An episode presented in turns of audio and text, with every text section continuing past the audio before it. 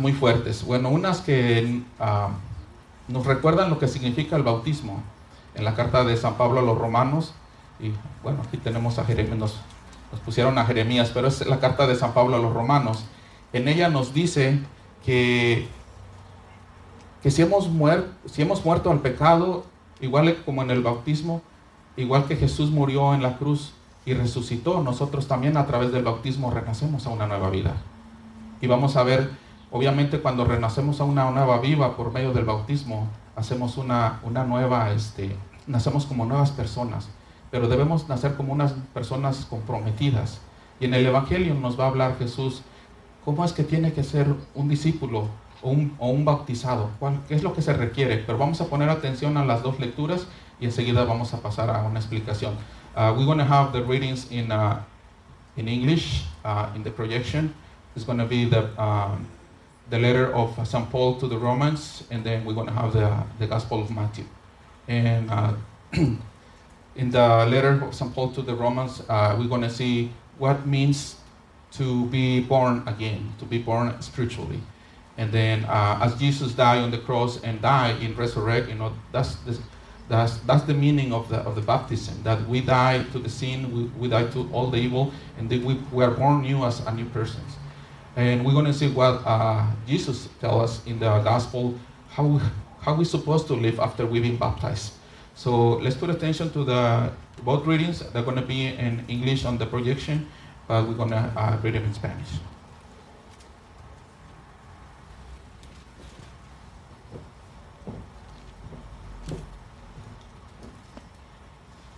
La lectura está tomada del apóstol San Pablo a los Romanos capítulo 6 versículos del 3 al 11. Como ustedes saben, todos nosotros, al ser bautizados en Cristo Jesús, hemos sido sumergidos en su muerte. Por este bautismo en su muerte fuimos sepultados en Cristo. Y así, como Cristo fue resucitado de entre los muertos por la gloria del Padre, así también nosotros empezamos una vida nueva una representación de su muerte nos injertó en él, pero compartimos también su resurrección. Como ustedes saben, el hombre viejo que está en nosotros ha sido crucificado con Cristo. Las fuerzas vivas del pecado han sido destruidas para que nos sirvamos, para que no sirvamos más al pecado. Hemos muerto, ¿no es cierto? Entonces ya no le debemos nada pero si hemos muerto junto a Cristo, debemos creer que también viviremos con Él. Sabemos que Cristo, una vez resucitado de entre los muertos, ya no muere más. Desde ahora la muerte no tiene poder sobre Él. Así pues, hay una muerte y es un morir al pecado de una vez para siempre. Hay un vivir que es vivir para Dios. Así también ustedes deben considerarse a sí mismos muertos para el pecado y vivos para Dios en Cristo Jesús. Palabra de Dios. Te alabamos, Señor.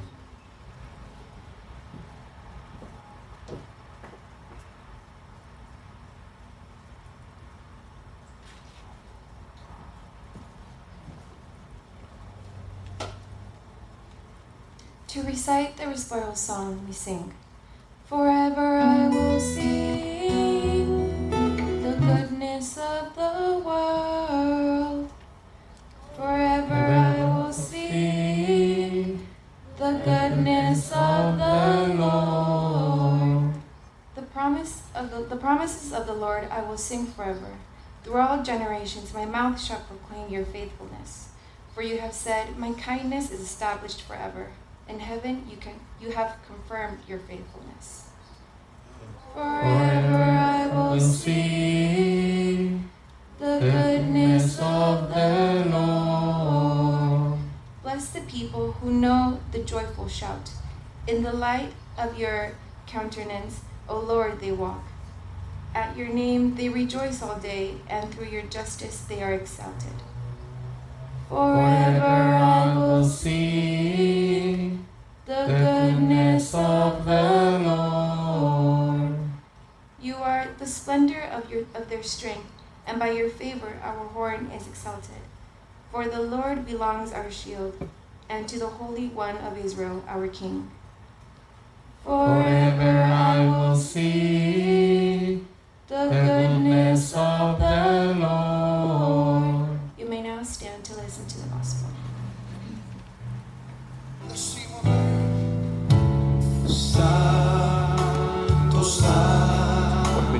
Santo,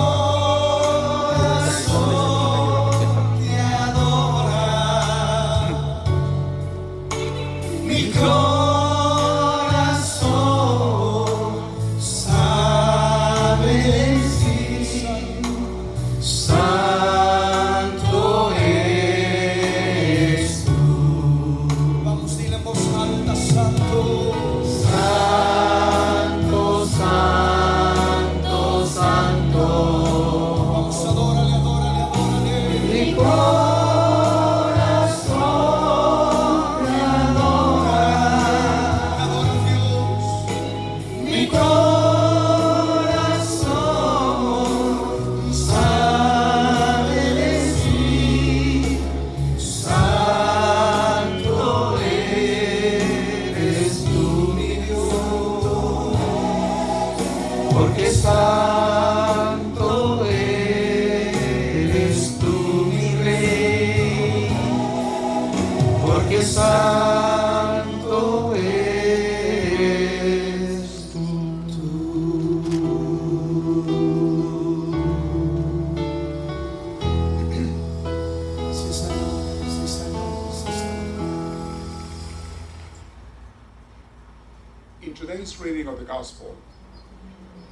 Lord is telling us, Jesus Himself is telling us what it means to be truly His follower. What is He expecting from each one of us? So the words may be a little bit strong, but those are His words. So we're going to read the Gospel in, in Spanish, but we have it projected in English on the screen. Mis hermanos, que el Señor esté con ustedes. Y con tu espíritu. Lectura del Santo Evangelio según San Mateo. Gloria a ti, Señor Jesús. En aquel tiempo le dijo Jesús a sus seguidores, el que ama a su padre o a su madre más que a mí, no es digno de mí. Y el que ama a su hijo o a su hija más que a mí, no es digno de mí. El que no carga con su cruz y viene detrás de mí, no es digno de mí. El que vive su vida para sí, la perderá. Y el que sacrifique su vida por mi causa, la hallará. El que lo recibe a ustedes, a mí me recibe. Y el que me recibe a mí, recibe a aquel que me ha enviado. El que recibe a un profeta porque es profeta, recibirá recompensa digna de un profeta.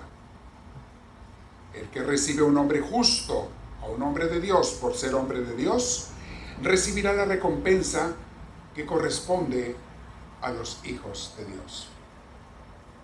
Asimismo, el que dé aunque sea un vaso de agua fresca a uno de estos pequeños míos, por ser mi discípulo, no quedará sin recompensa. Soy yo quien se los digo. Palabra del Señor. Gloria a ti, Señor Jesús. Tomen asiento, por favor. El día de hoy, la misionera Elizabeth va a compartir con nosotros una enseñanza en, basada en las lecturas de hoy. Today we will, hear, we will receive our student to be a missionary, Elizabeth, who is going to share a few words with us on the Word of God.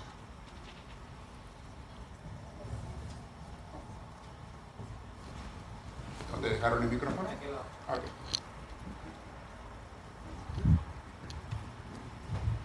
Hi, how are you guys doing today? That's great. So uh, today I want to share you a mini lesson about the scripture.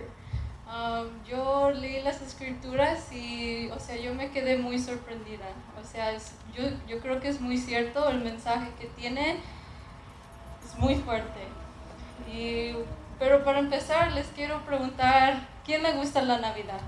Who likes Christmas? Raise your hand. Yeah, me too. I really like Christmas. And I feel like there's a lot of reasons why we like Christmas family, God, and maybe presents. And today I want to share a very special gift that the Lord wants to give every single one of us. And that that is that God wants to change your life. God wants to make you a better person, a happier person. Because guess what? The gift is that He died on the cross for us. He died for us for our sins. For what? So we have the opportunity to live a new life. So we aren't stuck in sin. Yeah, we're imperfect. We're impatient. We get mad easily. We make mistakes. We want things. We're ambitious. But God is telling us that we can let go of that sin and our imperfections. And that is possible through baptism. And this gift is available for everyone, but there's a condition to it. You need to do something to receive it. You can't just be here sitting down and doing nothing. You can't just, you know, it says, whoever puts their mother or father before me is not worthy of me. Whoever puts their son or daughter before me is not worthy of me. So, do you really think that if we prioritize our family before God, we're going to be worthy of Him? Do you think if we're just sitting here, we're going to be worthy of Him? Are we going to be worthy of that gift? Worthy of that transformation? God can't work through you if you're just here sitting doing nothing. He can't work and change you if you're just on your couch scrolling through Instagram, watching a show. He can't help you because God respects you. And we all have a free will. And if if you decide, you know what, I want to go find my life. I want to go find my career. I want to worry about money. I want to worry about my relationship. I want to worry about my friends. It said in the scripture that if you find your life, you will lose it. But how does that work? I mean, I thought it said that I, I, I found my life. Like, how does that even work? When people focus more on their life, they will lose their eternal life. And that is true life. Because this life we have on earth is temporary, and we're all going to die one day. And it says that if you give your life for Christ, you will find it. You will find true eternal life. And honestly, I'm living it right now. And I'm so happy that I'm here right in front of you, giving up my life for Christ. So please stop being lazy. Stop being stubborn.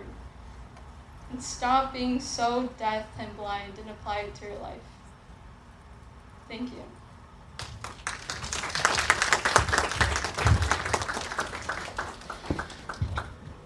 Es muy cierto. Cuando estaba hablando ahorita Elizabeth y también el padre en la mañana, que decía que, que estamos, o sea que si no, si, si tú buscas a tu vida, tu vida la pierdes. Y yo más bien pienso que andamos perdidos en la vida. Eso es lo que pasa. Y lo digo por mí mismo. Muchos de ustedes me conocen cuando empecé a venir aquí a la iglesia, pero no conocieron mi vida cuando yo estaba en el mundo.